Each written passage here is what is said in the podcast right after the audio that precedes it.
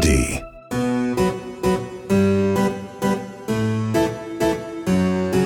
こんにちは劇作家演出家の根本修子です根本修子の秘密のオペラグラス16回目の配信ですこの番組は演劇に関わるスタッフをゲストに意外と知らなかった仕事内容や演劇との出会いなど普段は聞けないディープなお話をこっそりお届け。これを聞けば舞台の見え方がぐっと広がるそんなオペラグラスのような番組です。ちょっといつメールを紹介したいんですけどラジオネームジャイアント厚彦さん。脚本と演出を両方やる人と演出家専門の人の違いって何が一番大きいですか？という質問が来ていましてこの質問に一緒に今回もこの方とお答えしていきたいと思います。えー今回のゲストは前回に引き続き劇作家俳優演出家の小沢道成さんです。よろしくお願いします。小沢道成です。お願いします。どう？いやいやどうってじゃあ演劇を見てる方に分かりやすく言うと劇団新幹線はこれが別ですよね、うん別ですえっとね演出が井上秀則さんはい。脚本家が中島和樹さんうん。という、えっと、劇団内で作家と演出家が分かれているそうですね。これは結構珍しいですよ。珍しい。あの日本の劇団だと。あ劇団ね。劇団っていう単位で見ると。うん、プロデュース公演だとねよくある話なんだけどね。あと古い戯曲をやるときはさ、もう演出だけになるじゃん、ですねあのマクベスを蜷川幸雄さんがやりますと。うんうんとかだと蜷川さん。まあ蜷川さん演出家だからうんうね、ん演出家さんだうね、ん。まあ逆に言うと作演出をずっとやってるのは野田さんだったりとかそうですね。三谷さんも松尾さんも。そうか松尾さんもそうだしね。ケラさんは演出だけをやるねたまに。そうだね。うん。まあ松尾さんもやるけど。何が違うのかなでそうちなみに私はうんあの20代はほぼ自分の本で自分の演出もうセットじゃないと仕事を受けてこなかったんですよ。あ20代は？20代は、まあ、30まあそうね墓場女子高生が、まあ、そう自分の企画だったけど福原さんの本で自分が演出してみたいと思ってやったけど基本的には演出とセットでしかお仕事を受けないというスタンスだったんですけど年齢を重ねて考え方変わってきました。うーんあの新作を書いたら絶対自分が演出したい。けど考え方変わってきたらもう今後演出だけでもやっていきたいってこと？なんか興味は出てきた。うーん。それやっててさなんか違いがあるの、他の人の作品書いた戯曲を演出だけする時と、うん。自分が書いて演出をする時の違いって？あるかも。やっぱ自分の時は前回の美術が考え頭にあるみたいなことは私にはないけど芝居の演出はなんとなく考えながらその口調だったり、うん。テンポだったりっていうのは頭に浮かびながら描いてるから、うん。ある程度絵がうん浮かんでるけど芝居のトーンか絵っていうよりは、演出だけの時はその戯曲が本当に面白いと思ってこの面白さを今までの演出家がやってなかった手法で届けたいみたいなことを思った時に演出してみたいと思うかも。あーでもそこだね、うん。そこ大きいね。うん、それ自分の作品だったらねあの予想を裏切ることってなかなか難しいから。そうそうそうそう。だね。演出家さんだけやってると意図しない面白さが出てくる時はあるだろうね、作演出を同じ人がやってるよりも。あとやっぱ演出家の人がさどれだけ本が読めるかじゃん。いやもうそこなんですよ。だからそれも読解力なんですよやっぱり自分の本で自分の演出っていうのはさ読解できるじゃん、うん。当たり前だけど書いてるから。そうなんですよ。一番分かってるけどまあじゃあシェイクスピアだったらさシェイクスピアにはもう聞けないわけじゃん、はい。えここの意図って？みたいな。うん。シェイクスピアの本なんかさここの意図って何？みたいな。うん、え急に怒ったとか急に死んだみたいなのが続出するじゃん、うん、いっぱい喋るしね。そう。をどれだけ解釈するかだからちょっとその戯曲研究みたいなうん。のが入ってくるよね、でも人様の本をやった方が一流の演出家さんだろうね。まあ、演出家だとね。演出家だとしたうんらやっぱりそうだと思う、だって自分の書いたものはそれは演出しやすいよ、うん、自分が書いてんだから。だからそこがさでもうんまあ演出しない脚本だけの人っうん。ていうのが私はやったことがないから。あ脚本だけね。そうそう。だからうん。脚本家に徹する人の凄さもあるじゃん、そう中島さんもだけど、でも私はだからセットあんまり別って考えてないのかも。自分の時はね。ねでもあの演出家だけの時は書いた人をやっぱり尊重というか言葉はやっぱり自分で書く仕事もしてるからあそうだね。簡単にカットとか書き換えたりは絶対にできない、まあそりゃそうだよね。って思っちゃうから、うん。なんとかこれで俳優さんが、えー感情つながらなさそうなやつも、うんうん。こうやったらつながるんじゃないっていう方法を言葉を変えずにうん。なんか伝えたりとかはするかな。なんか脚色ができるかどうかみたいなうん。その戯曲的にね。作家の人は脚色してくださいっていう場合もあるじゃん。うんうんうん。なんか墓場女子高生やった時とかは福原さんは別に変えてもいいよみたいな感じだったの。うんうんうん。だけど一応全部ここをこういうセリフに変えたとかは伝えてて、セリフは変えてないんだけどなんだろう。その女の子たちがやる遊びうんうんみたいなのが福原さんも再演するたびにワークショップで作ってるからそことかは根本さんなりのやつにしてもらった方がいいみたいな。うん戯曲を貸してくださいって言った時にそういう話だったからうんなんかそことかは自分が演出あのメンバーでやるからこそできるノリみたいなのに変えたかな。墓場女子高生で言うならあれだね演出で一番大きいのってやっぱり美術の要素っていうあかさそうそうですね。本当は墓場がある戯曲なのに、墓場をないっていう美術にしてさ、うん。その人たちが集った場所が墓場になるというよううんうんうなん。ちょっと概念的なというか、うん。想像力を働かせるような演出にしたのはそれもあ明らかに、うん。えー多分、えー自分で書いて演出することではできない気がする。演出やってるわかるわかる、からこそというか、うん、自分であれ書いてたらな絶対私も墓場でやってると思う墓欲しいもんって思っちゃうよ、うん、墓はなきゃダメだっていう、うん。なんかあるからだからあれかも。そのすごい言い方が難しいけど福原さんよりも自分の方がこの戯曲を信じてるって思ってやってた。はあだからもうすっごい大好きな本だから、うん。どうやったって墓がなかろうがあろうが伝わるものは同じ。うん。成立するよって思ってたね。たからなんかチャレンジできたのかも。自分の本だとそこまで確固たるうん。ものがひなんか人の創作物の方がこうリスペクトうん。を持ってできる時もあるなと思って、まあなるほど。自分のは自分の自信がもちろんあってやってるけど、うん。そのちょっとまた違うっていうか、あーでも本当にあれだね。戯曲の意図さえちゃんと、うん。あの分かってたらうん。いいのかもしれないね。ロミオとジュリエットだって、うん、じゃあベランダが果たしてじゃあ必要かっうんてなると、ベランダをみんな美術で作りたがるけど、うんバルコニーね、バルコニーね ベランダバルコニーがさ、うん必要かって言うとじゃああの距離が大事ってことだよねっていう解釈になったりするとじゃあバルコニーじゃなくて、うん距離を取れる何かっていう方法で演出も可能ってことだよね。うん。あ、でもあれ、ロミオとジュリエットもさ、蜷川さんがさ、藤原竜也さんと鈴木杏さんでやったバージョンは、もう、ど中傷だったよ、ね。ど中傷だったね。うん。何にもなかったもん。そうだね。バルコニーもなかったよね。あのただ上下は出してなかった？人の顔の白黒のやつでしょ？そうそうそう、が全面で、上下あった。あの美術かっこよかったね。捕まるところが何もない壁を、藤原竜也がよじ登る演出だったの。すごすぎ。あんなの、あ、だから、あれがまあ、もうだから真の演出家はそういうことだよね。あんなん怪我するし、危ないし、ちょっと現実的じゃないなって思っちゃうもん。自分が演出家だったら。うんうんうんあれを2ヶ月やるって、いやいやできないわって思うけど、でやんだもん。い命がけでっていうのがそ意図としては合ってるってことだよね。それでもよじ登りたいんだもん。たいって。いや、そうだから、そういう、演出家の方が、なんだろう、うん。そういう発想？もう新しい解釈が生まれやすいよね。そうだね。根本さんとの出会いを教えてくださいっていうシンプルな質問も。根本さんとの出会いは虚構の劇団じゃない？そうだね。鴻上さんのねところで役者としてね。そう。うん鴻上さんがうちの芝居を見に来てくれて、うん。呼んでくれたんですよ。そうでえっ、と一緒の作品に出て、うんでその時になんか面白い動物みたいなのがいるなっていう目で見てる根本さんの目をすごく僕は覚えてるけどえ、私が？そうそうそう、ミッチーを、うん、稽古中になんえ、かすっごい嘘え、なんか可愛いなって思って見てた。可愛いなと思ってたんだ あの時はね。あの時はねでそれで呼んでくれてね。可愛い男の子だなって思って。で呼んでくれたらうるさいなっていうことに気づいたわけだ、そうそうそうそう、うん。最初の印象どうだったんですか？えー根本さんの印象ってこと、共演した時の。あすごいでもあのねおとなしい人だなって思ってた。なんかね顔も変わった。え？あの時の印象と。あ、そう。もっとおとなしい顔してた？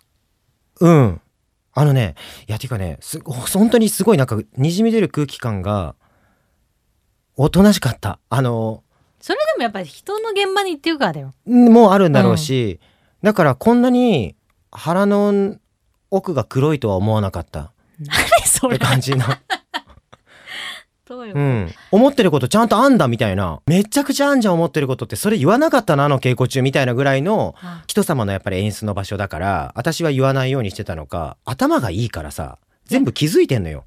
ここはこうやればいいのにとかこっちの方が面白そうだなって思ってるんだろうなってあとあと僕が勝手にね。うん、でもね人の現場に役者で呼ばれた時は本当にあのもう自我がない人みたいなまっさらでいるっていうの毎回決めてるだから何にも言わないし聞かれたら答えるけどもうぼんやりしてる人みたいな。あの芝居中じゃないようんでも本当にそんなぼ稽古場にいるんやりしてる時に感じの。ぼんやりしてるっていうのをもう決めてもうぼんやりできるって思うのしかやらないって決めてた。言いたくなっちゃうはないやつうんうんうんわかるわかる。ケラさんの時とかもすっごいぼんやりしてたうーん。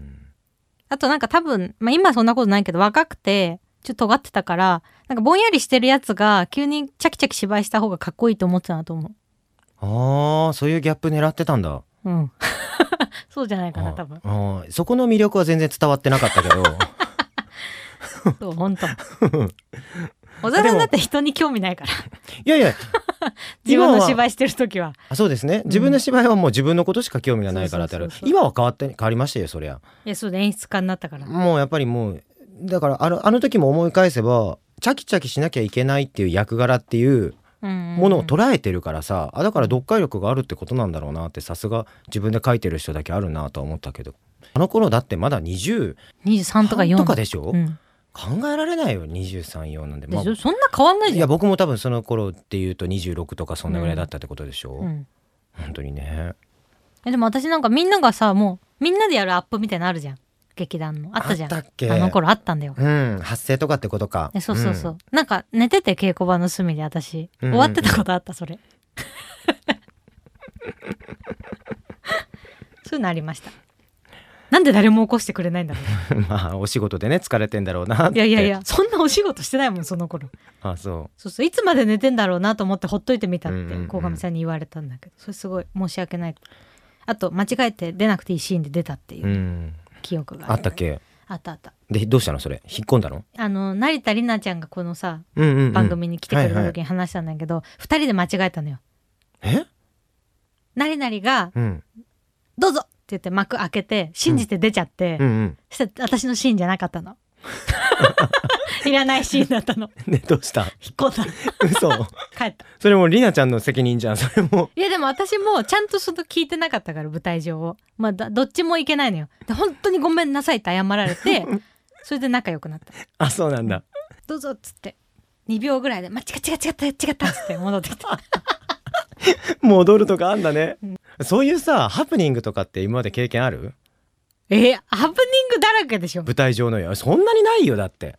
え嘘。でしょ。セリフがぶっ飛ぶみたいな。あの僕はあのちょうどえっとしゅこちゃんのさ、うん。2本目の芝居のタイトルなんだっけ？忍者女子高生。忍者女子高生の時に僕唯一セリフ忘れちゃってよ。嘘。全然覚えてない。千秋楽かなんかだったのかな。えっとそれこそさ珍しい。そんなことあんの？あの15回目のねあの放送で言ってたやつの、ほらテンポがとかさ、はい。やっぱりすごい厳密でもう守らなきゃいけない、しかもラストシーンの、あれはね大変なんだね。ラストシーンのもう畳みかけるようなここ絶対に誰かがミスると、うん。次の人がもう飛んじゃうっていう一番大切なシーンで僕が千秋楽でスンって抜けちゃって珍しい。ミッチーそんなことないんだよ。そう。だからもうみんながポンポンポンポンってなった時にあ僕のあセリフが出てこないってなった瞬間に僕が取った行動はとにかくつなげなきゃと思ってうわーって勢いだけで叫んで 次のなるさんの表なるさんが次のセリフ喋るだったから、なるさんの目を見ながらうわーって言ったらもうなるさんが次のセリフを喋ってくれたから思いは届いたと思って。次がなるさんでよかったね。よかった。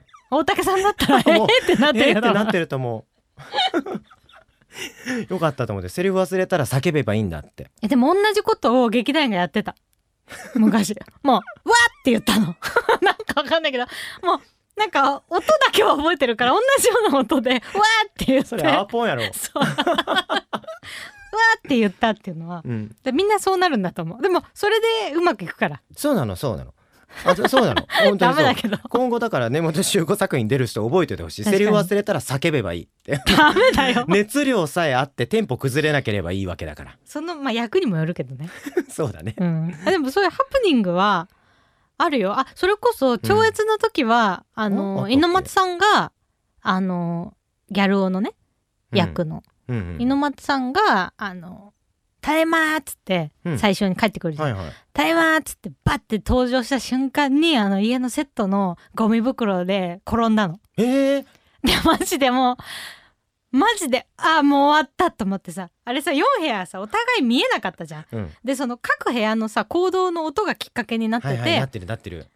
テンポを取らなきゃいけなかったからもうすっごい短かったじゃん。全員がさ、研ぎ澄まされた状態でやってたのに、うわ転んだと思って。うん。でも転んだことに焦ってセリフもぐちゃぐちゃだしあのもう転んだ人って見られてるからさその回猪松さんが全然受けなかったのよ。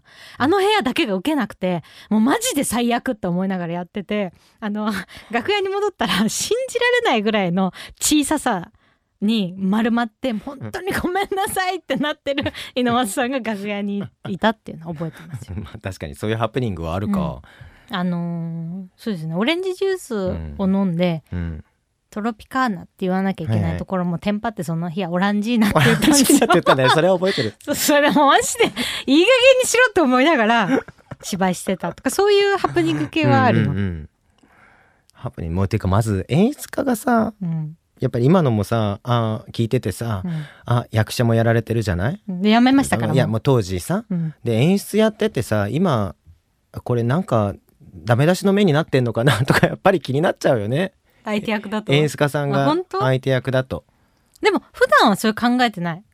普普段っていうかだからそういうハプニングがあったらでここで吐けれるからあの部屋の相手役の人にちょっとゆっくり言ってとか言おうかなとか考える、多分テンパってるからなるほど。あのいテンポを下げてあげいてとかよとか？うん。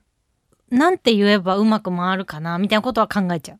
へー。え本番中にさなんか自分僕はさなんか、えー、と演出もやっててうん。いる時はもうレ点のように頭の中でうん。ピンピンピンってなんかこうついていくの何かが。違うなって思ったところあチェックがね、で後で台本見返してああこここうだったっていうのを思い出すんだけどさ、うん。どうやってたの？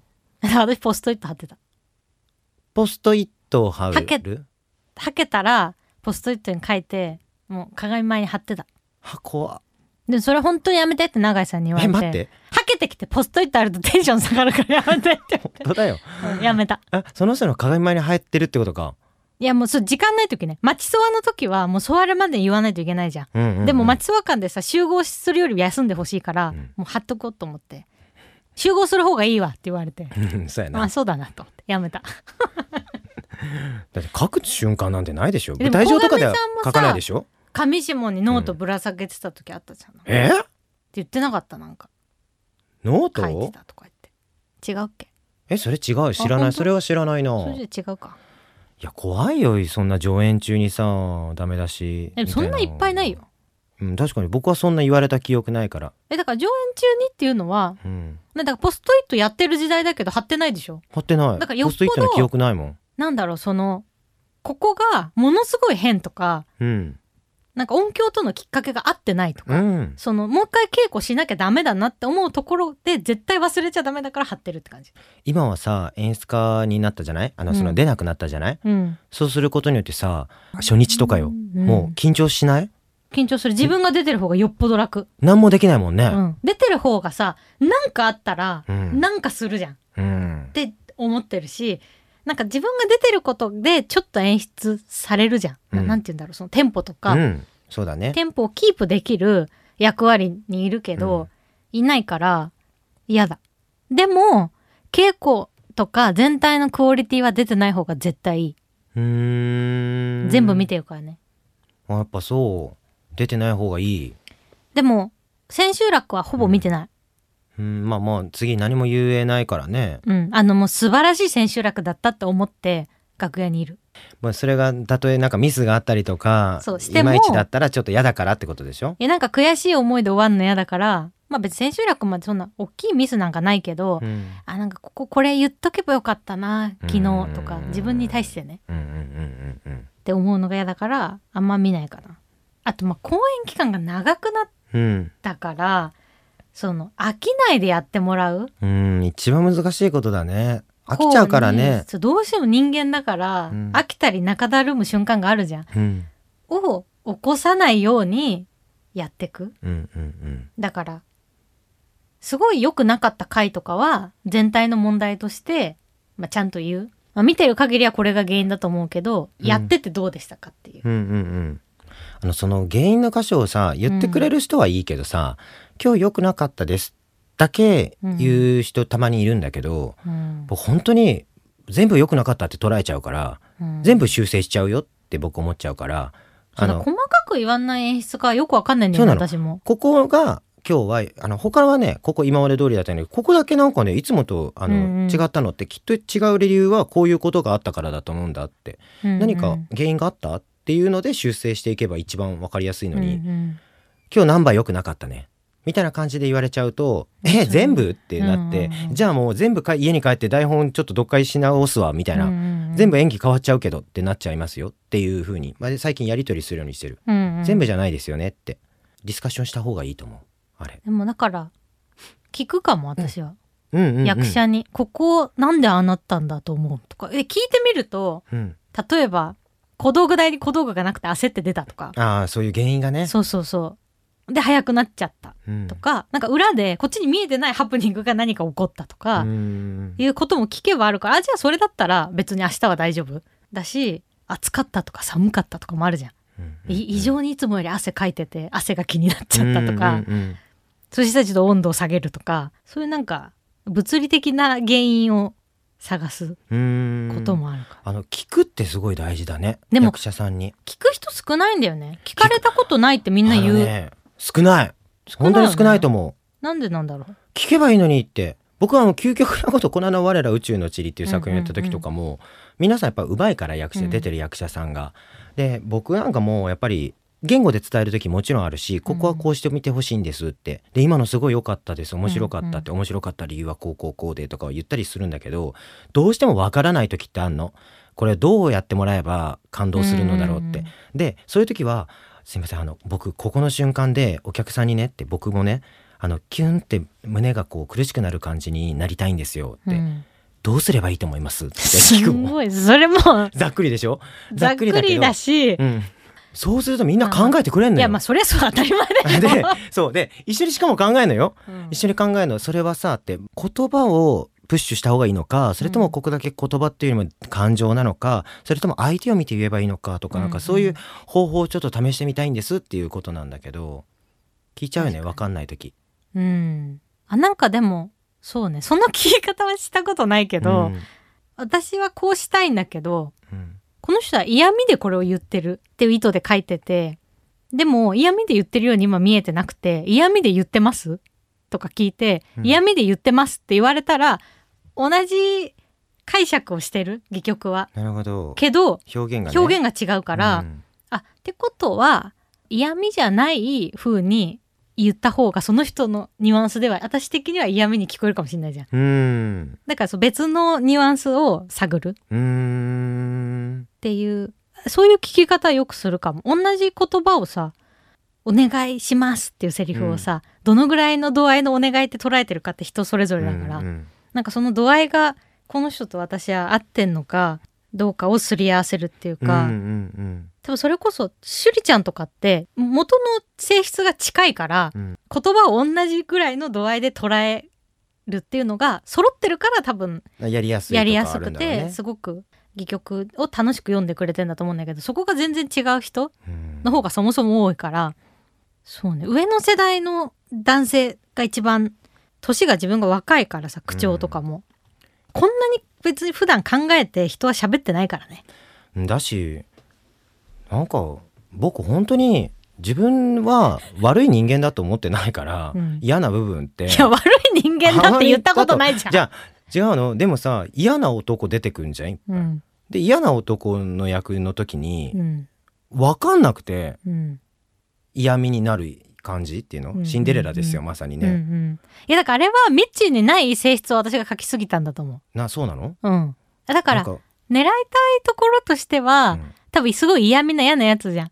いや見ない嫌なやつ。嫌なやつなんだけど嫌なやつを本当に嫌なやつとしてやっちゃうと笑えないし可愛げがないから未知がやることで嫌なやつなんだけど愛おしいっていうね。そうそう癖になる。見ててあの人出てくると嫌なこと言うのは分かってるけど愛おしい存在として目で追っちゃうみたいな。その人なりの正義があればいいんだね。そうそうそう。だからあそれが当時分かんなかったんだよな。ちょっとこう、まあ、見てない人にはね、うん。あ伝わりづらいですけどあなんか回転ドアみたいので回転しちゃうシーンとかあったじゃん。うんうんうん。ああいうとこが多分本当にや嫌悪感を抱かれてたら笑えないけど、うん。ミッチーがやると笑える。うん。なんかはドアに挟まっちゃう。なんか格好つけてんのにドアに挟まっちゃうみたいなところが、なんか、だからそういうキャスティングはしてるかもいつも。嫌な役の時とかさ、なんだろう。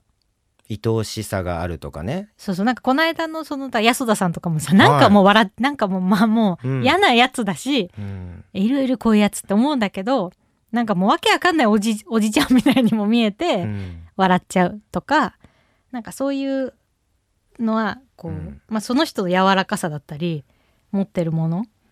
池津さんとか面白かったもんね。池津さんって何であんな面白いんだろうね。本当に面白かったよあれ。あの回転舞台のさ。うん、ねえもう終わったからあれだよね。言っていいんだよね。いいあのねセンターに来る時のあの。盆がねセンターに来る時に。ねあったよね「止まれ」って。とか周りから言うのか。ママが止まるよ。明日ママがセンターで止まるよってうんマママリカちゃんが,、がセンターで止まるよっていうセリフもう名言だなって僕思ったもん。これ台本にはないんですよ。あの舞台上あの稽古してて盆回って池津さん池津さん盆に乗って登場しますとか言って私が言って でマリカちゃんにちょっとさママがセンターへ止まるよって言ってみてとか言って、うん。でマリカちゃんも「え？とか言って最初「え？何ですか?」とか言って。真剣なセリフを伝えたと思ってるから「いやママがセンターで止まるよ」って言って。で池津さんが真ん中へ止まるっていう意味ですか、とか違う違うそれだから言ってってこととか。セリフとしてね。そうそう。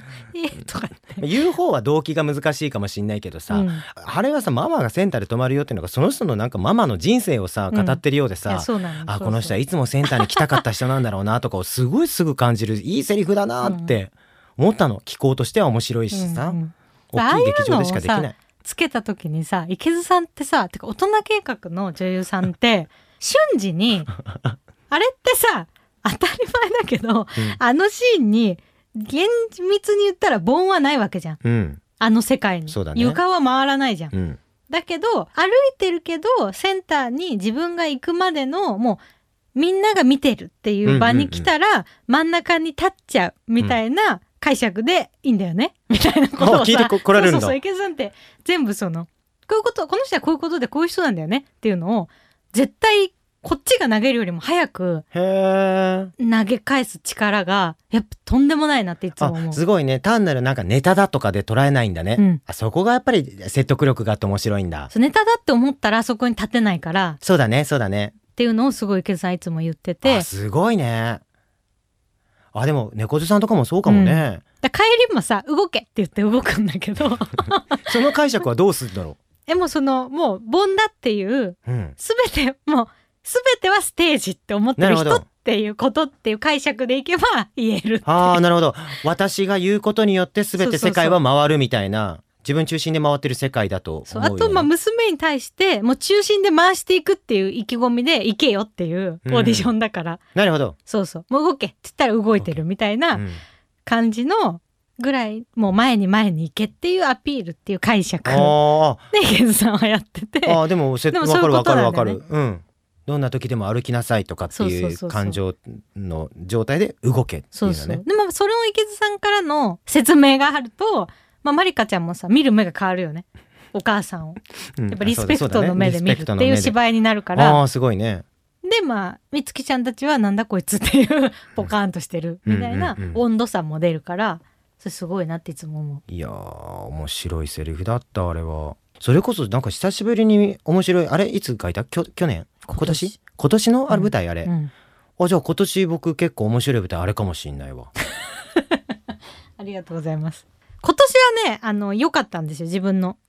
あれ的に。も良かったまだ終わってないけどあの2本とも。あのあくるみね？そうそう全然違うベクトルで。そうだね。くるみもねなんかやってるやってるんでしょ？そうそう YouTube すごいね。でクリスマスまでタダで見れる、クリスマスまでね、うん。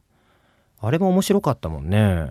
そう前回のさ、うん。その小春ちゃんが提案してくれることもあるって言ってたじゃん音楽。うん？うんうんうんうんうん。とかで唯一あのもう小春さんが提案してくれるのってすごいやっぱりこう小春ちゃんもものすごく私の戯曲をこう読み取ってくれてるうんなっていつももう本当に音楽に助けてもらってる部分がいっぱいあるなと思うんだけど、うん。もう唯一あの小春さんの提案で今回本当にいらないですって言ったのが あの鶴ちゃんがあの歌舞伎うんうんの踊りやるときにあそこだけアコーディオンが弾いてないのよ。うんそうなんだ。でまあその三味線をベースがやって太鼓をドラムがやってで笛をフルートがやるっていうまあそのベースとドラムでまずやってみてほしいみたいなことを最初に言ってで歌舞伎ちょっとよくわかんないからさみたいなのを小春ちゃんも言っててで私がなんかさこういうのが鳴るんだよとか鶴ちゃんが踊ってんのになんか私がこういうのをやってこんな感じって言ってでドラムのフーチンさんが歌舞伎が好きででなんか一緒にみんなでこうまあ鶴ちゃんがいるから本家の意見を聞きながら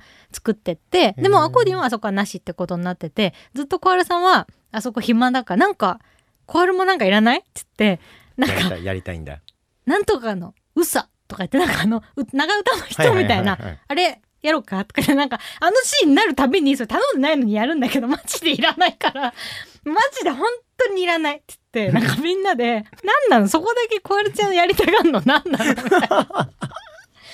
本当にいらない？って100回ぐらいねあの聞かれたんだけどもう唯一ですそこだけ。いややりたくなるほどやっぱり良かったんですよ。いやそうそう言いたくなるのね。ああのシーンは本当に あのシーン良かったのよ。なんか白よか白き衣をまといしうさっていうのをずっとやっててなんかこういうの言ってない歌舞伎でとか言って。うさ。いらないいらないって。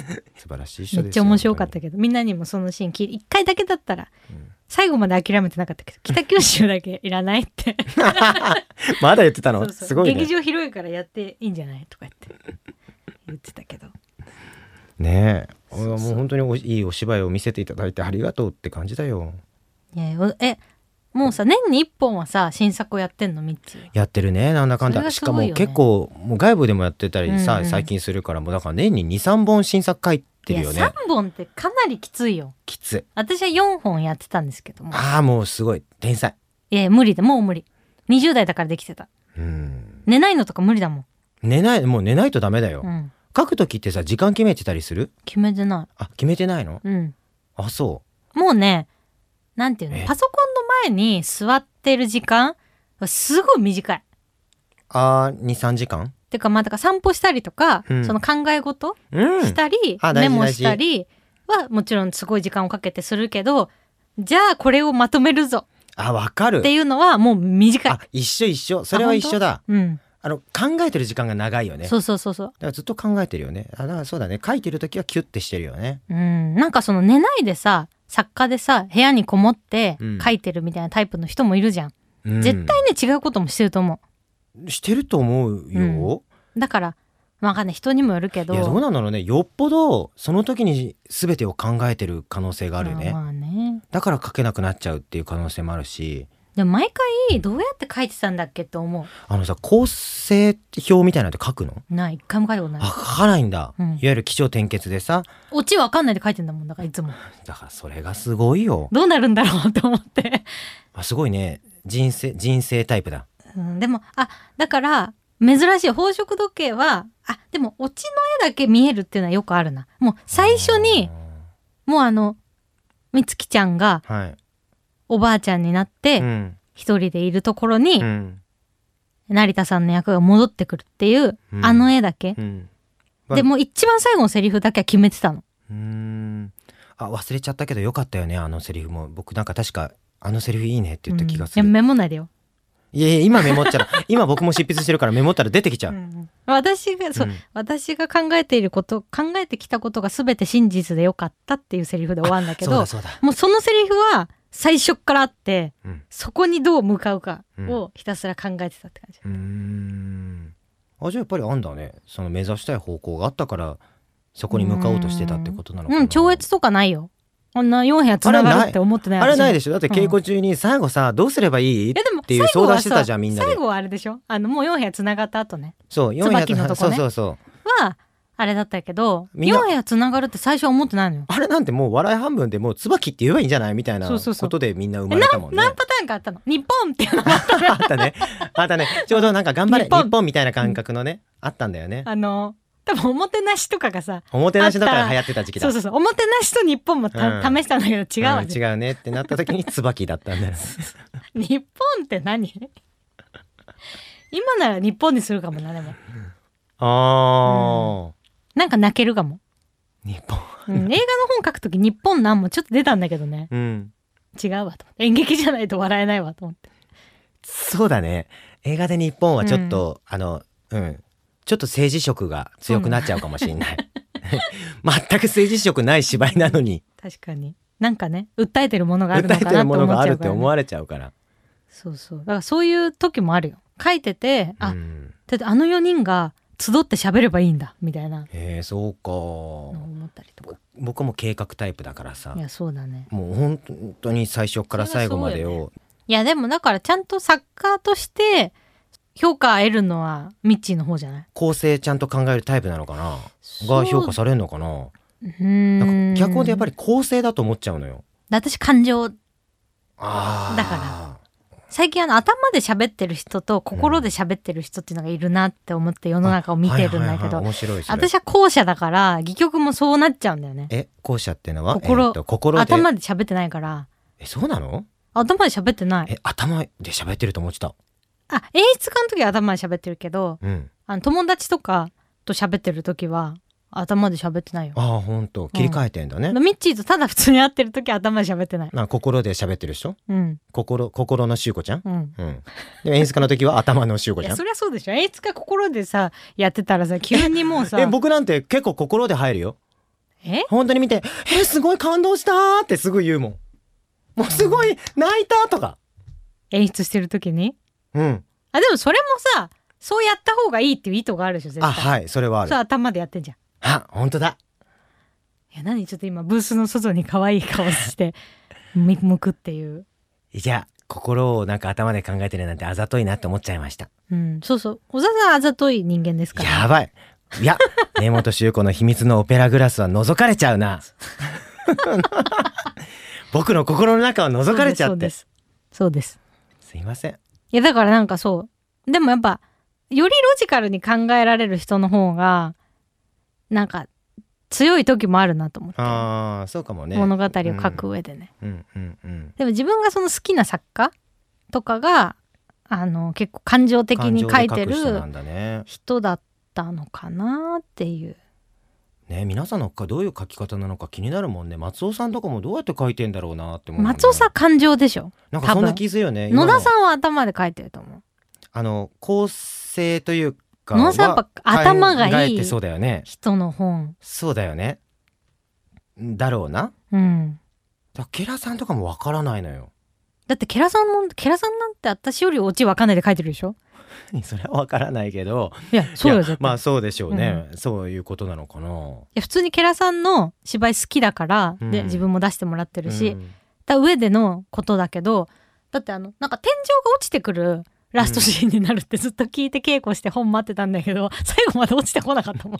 私が出たやつ。あ天井落ちてこないんだと思って。だからやっぱり言ってたプロットと変わるよっていうのとはそういうことですよね。だから書いてるうちにもっといいプランが思いつ思いいて。そっちに戯曲がいったってことじゃん。それはねありだと思うのよ。僕も構成決めててラストうん。はシーンはこういう絵が見たい、最後はねさあのあの、うんうんうん。宝飾ドッキリもそうだけどラストシーンはこれでいきたいと思ってても書いててるうちにこっちの方がいいなって思ううん。時ってあるから、あるある。そうなった時はそっちにピュッていくよね、うんうん。うんだからそれでいいんだろうけど。まあ難しいよね。毎回本当にもうまっさらな真っ白のさワードのページ開いた時にささ辛い本当に。こっから辛い。4万字？みたいな、今今それそれ。うん今毎まさに。回思う。なんでこの仕事やってんだろうってあの瞬間だけ思う。本当に。まあ書き始めたらねなんかうん。進むんだけど、なんだかんだ。あとなんかさできてんのにさセリフになんない時あるじゃん。できてんのに頭の中では。そうやね。それ大変。ね。小ネタ探しが大変。そうなんかセリフになんないのよ。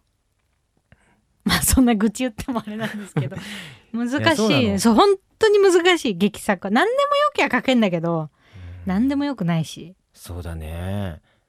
演出家よりはやっぱりね劇作家の方がちょっとものを書くっていう方がいやね絶対だって本がなかったらできないんだからさ、本本当に大変なんですよ本を生むって。あのね劇作家と演出家のさギャランティーもうちょっとさーっていくのもよっ、と喋る、うん。えそれは何？どっちが？つまり物語をゼロから作っているうん。生み出した劇作家の方がもらうべきだって考えてるってこと？うん。はあえっとでも難しい。えっと私は両方やってることが多かったから、うん。両方やってるとね作演出でこのお金でって提示される。うんなるほど。ミックえっと、ミスでね。ッ、クスで。うんあの必ずどっちがいくらでこれは内訳はどうなってんですかって聞く、うん。うんえで内訳聞くと内訳聞くと大体半々でくんのよ。考えてないから内あそうだ訳をあ,、よね。内訳か。そうだよね。ミックスで来るってことはそういうことだね。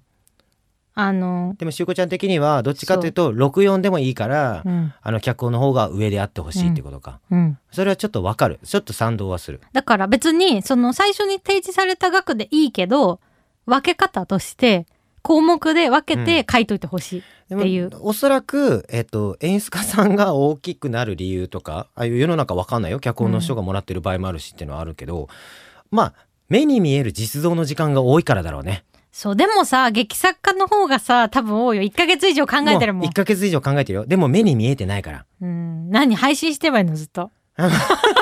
書いてる姿を、うん今から書きますみたいな。何時何百時間かかったかぐらい。さでもさ今日こういう話をしてても多分考えてるじゃん。今書いてるってこと。はメモしてんだからさ、うん、これだってその時間じゃん。考えてる。なそういうそういうことですよ。そうだからやっぱ一番割に合わない仕事だよね。う、ん。書いてんだよな。しかも書いてる間って他の仕事できないんだよな僕はね。だしその私もできないよ。あー。そのだってしかも戯曲なんてさ10版かかんないんだから。僕だって演出家は掛け持ち下手するとできる可能性があると思ってるから。まああと今やっぱ日本の演出家というか、まあ、演劇の業界的に演出家だけでやってる人は掛け持たないと食べていけないもん。ああそう。と思うよ。だからえちょっともうどこまで話すす本当に怒られるかもしれないけど、うん。あの大体のさ仕事はさあの初日が明けるまでうん。が演出家の仕事じゃん、うん。でも1ヶ月公演してたら自分が役者だったら毎日演出家にいてほしい、うん。劇場に、うん。だって客観的に見る人がいないから。いてほしいね。毎日じゃなく毎日が難しくても2日に1回とか、うん。まあでも毎日。で自分の場合は毎日いる、うん。けど初日まででもう次の作品の演出に入る演出家もいるじゃん。これはねあの初日までであろうが千秋楽まで地方まで帯同しようが演出家のギャラは変わらないの。ああ変わらないだろうね。そりゃみんないなくなるよね。うん。あの生活を考えたら、うんうんうん。でも作品のクオリティを考えたら痛いから自分はいるけど、だから地方まで行くけどこれは難しいですよ。うん。だから向こうとしては別に初日まででいいんですよみたいなスタンスじゃんでも初日までしかいなかったらとんでもないことになるよ千秋楽の時とか。芝居変わっちゃうよ。あれはもうあれかもね契約の時にちゃんと喋ればいいのかな、僕はじゃああと1ヶ月の本番も最後までいるのでって、うん。あのでその理由はやっぱり芝居が変わっちゃうからとか。あでも喋るけど、うん。それで変わんないね。ギャラは。ちょっとでいいんでみたいなね。まあちょっとだったらあれかもしれない。ももちろんその交通費とか出るよ。旅費っていうか。うん。だけどそうね。そっか。まあでも本当に脚本家さんの仕事はさ目に見えてない本上がってきた本が全てみたいなうん。状態だからさ、この本に何ヶ月かかってんのかっていうのを確かに。しかも褒められるさあのなんていうの？報われる瞬間あまりないなって思脚う。本家が？うん。うんそうね。いつも本をね提出してうん。いいプロデューサーさんとかは読んでうん。感想をちゃんと言ってくれるんだけど「ありがとうございます。い」やわかるよ。だけで終わっちゃう時みたいな。ある。排除しましたね。もう悲しい。うん。わかるよ。あの悲しい。なんか感想言ってうんって思っちゃう。だ感想言わないのもすごいなって思うけどね。うん。逆に。いやあのでそのいろんな考えの上言わないのかもしれないけど、そのなんか自分なんかが感想を直接言うのがみたいな考えの人もしかしたらいるのかもしれないけどえでもこっちとしてはどんだけの時間をかけて。そうなの初めての読者なんですよ、うん、渡すそのでそれがさやっぱさ、本の難しいとこだよな曲とかだとさ45分だから絶対聞くからねその場で。本はさじゃあこっちが送りました。うん。その日に読まないことが多いと思うよ、まあプロデューサーだったら読んでるよ。もちろん、うんうん。それこそ宝飾時計とかさ、うん。感想が来たりここがこうだったと。ここがどう立体になるのか楽しみですみたいな、うんうん、そういう感想をくださる方かどうかでだいぶ変わるね。もう読んでないと分かんない質問とか添える時あるもん私。あの排除しましたに対して。こここうなんですけどみたい 自分から言うんだ。こここうどう思いますか？どう思いますか？みたいな。うん。で言われたら多分その時に読んでるんだろうけど。うん、でもでその返ってきた答えで全部ちゃんと読んだかバッと読んだか分かるよねうん。本当にあるよね。いやでもやっぱそういう熱意がある人と仕事したいなと思っていや本当にそう。だから次もこの人とするかどうかをやっぱそのそこでジャッジしていかないとこっちも、うん。ああもう言いたいこといっぱいある。うんもう一回じゃあ次も、第17う回。ん、17回も別にこのまま取ってってもらってもどんどんあの奇数になっていくからねそれ。次は何について喋るかってことになっていくね。そうです。面白いねそれね。えでも本当にもうそう思ね ちょっとね。う、うん、本当に言いたいことマジであるわマジで本当にもう、でもそういうのをやっぱね絶対読んでないだろうって思うよようになんかページ数減らしてくれとか。うん、いやしいやそうね尺問題ね。尺問題マジで。いやわかる。マジで本当にふざけんなって思うこといっぱいあった。もうやだあのー やってみた上で攻めて言ってほしいんだよな。台本出した段階でいやこれだと長いですねみたいな一発目の感想それみたいそう。なでそのページ数の基準が今までの歴代のなんていうの？このフォーマットに置き換えるとこのページ数が何分なんですっていうのは決まってるけど、いやいやいやいやいや。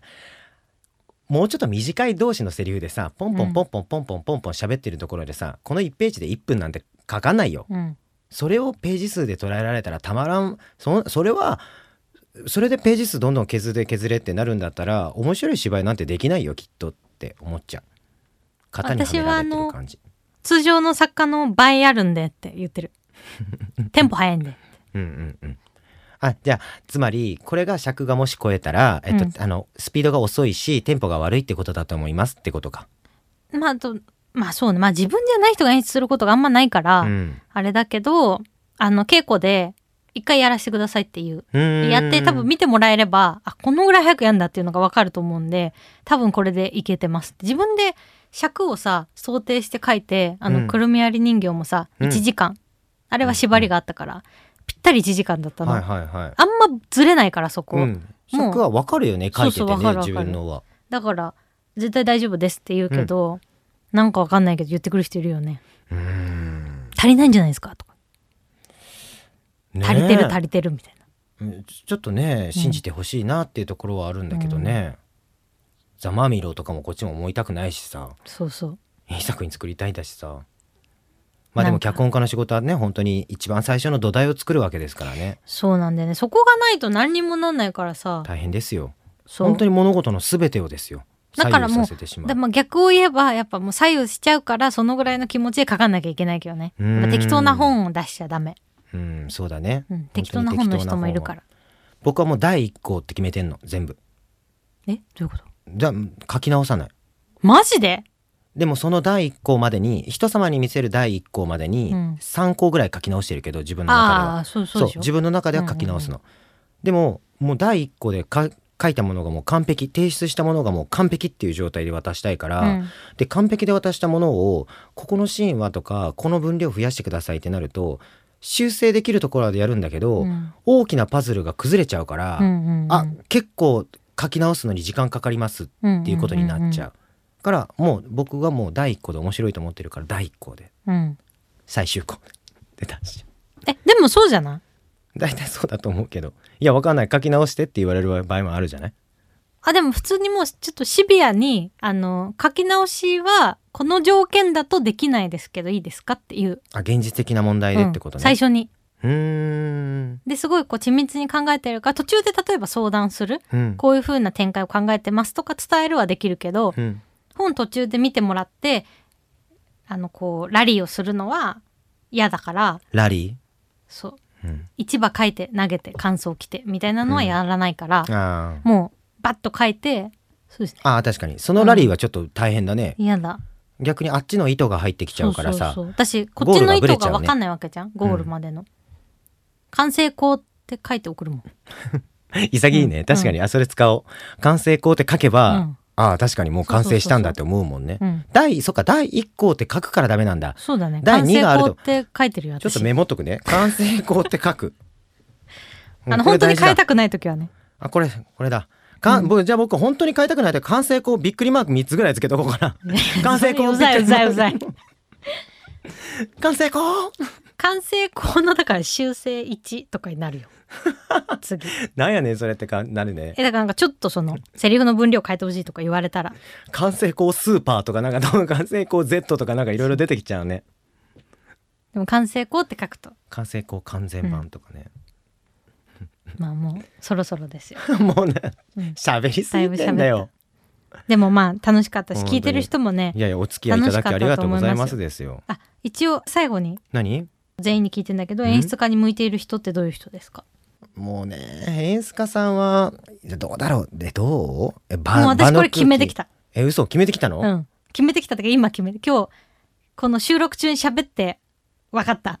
うん、ちょっとパクるかもしんないけど、ちょっとあのちょっとちょっと言って。えでも先に教えて。自分のことをかん自分のことっていうか、うん、どういう演出家になりたいと思ってるかなとかも含めてね。うんうんうんうん。自分がそうだってことじゃなくてこういう演出家についていきたいと思うなとかうん。